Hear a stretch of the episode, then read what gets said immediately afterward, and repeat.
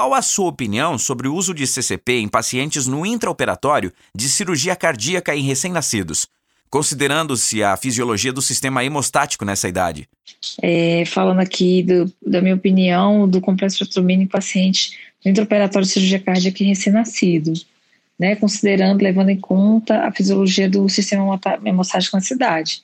A gente também só deve usar com indicação, quando a gente tem deficiência de fator. É, então, o complexo protomínico não é o primeiro fator que, que, os fatores que mais caem no contexto de cirurgia cardíaca neonatal também. O fibrinogênio cai mais rápido também. Então, em criança, o primeiro fator que a gente repõe também é o fibrinogênio. E, então, a gente deve deixar o complexo fotobínico com as indicações que está faltando fatores de coagulação mesmo.